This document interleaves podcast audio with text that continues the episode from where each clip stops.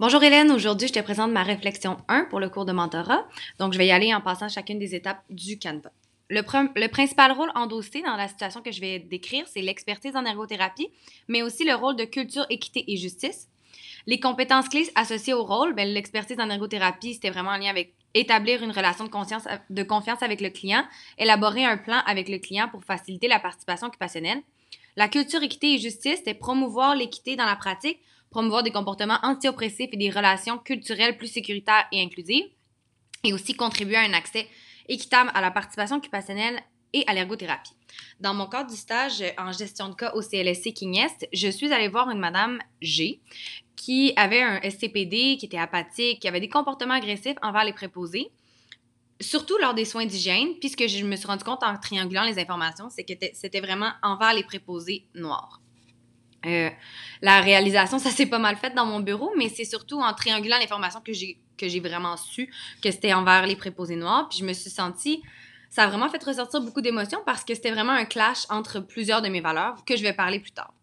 Chacun des rôles que j'ai présentés, ben, c'était vraiment un couteau à double tranchant. Je réalise avec du recul que l'intérêt de la cliente, il faut l'avoir en tête, mais aussi de faciliter le travail du personnel de soins, ce qui va aussi avoir un impact en bout de ligne là, sur le client.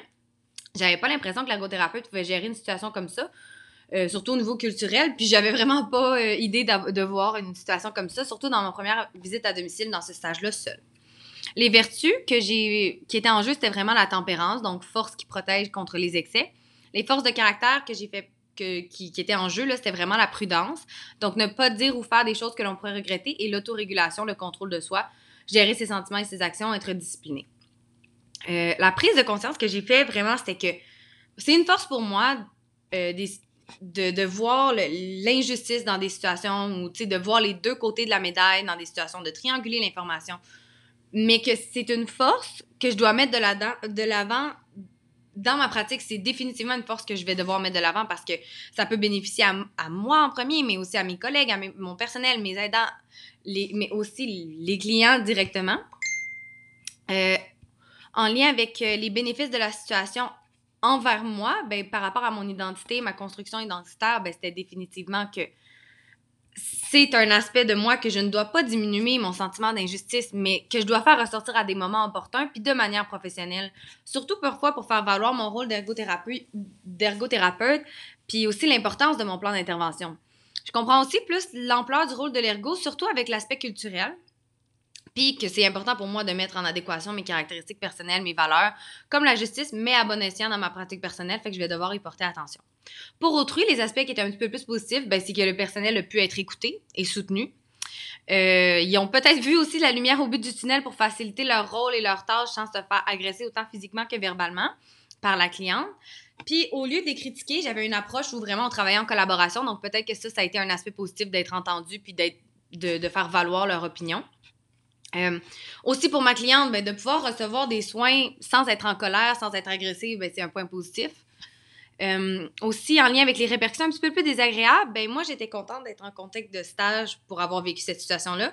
Mais ça a rajouté une charge de travail de devoir discuter avec ma superviseure, de devoir lui expliquer ce que j'avais remarqué, de vouloir, dans le fond, tout devoir lui réexpliquer parce qu'elle n'était pas là avec moi. Puis aussi de justifier mes interventions.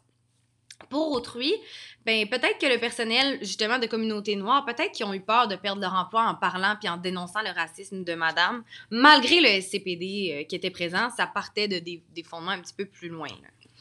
Euh, par rapport aux moyens concrets que je souhaite rendre possible euh, pour l'alignement, donc pour m'assurer que ma pratique professionnelle et ma représentation de l'ergothérapie soient bien alignées, ben, je souhaite que ma définition de l'ergothérapie évolue continuellement en fonction de ma pratique, qu'elle soit fluide et malléable.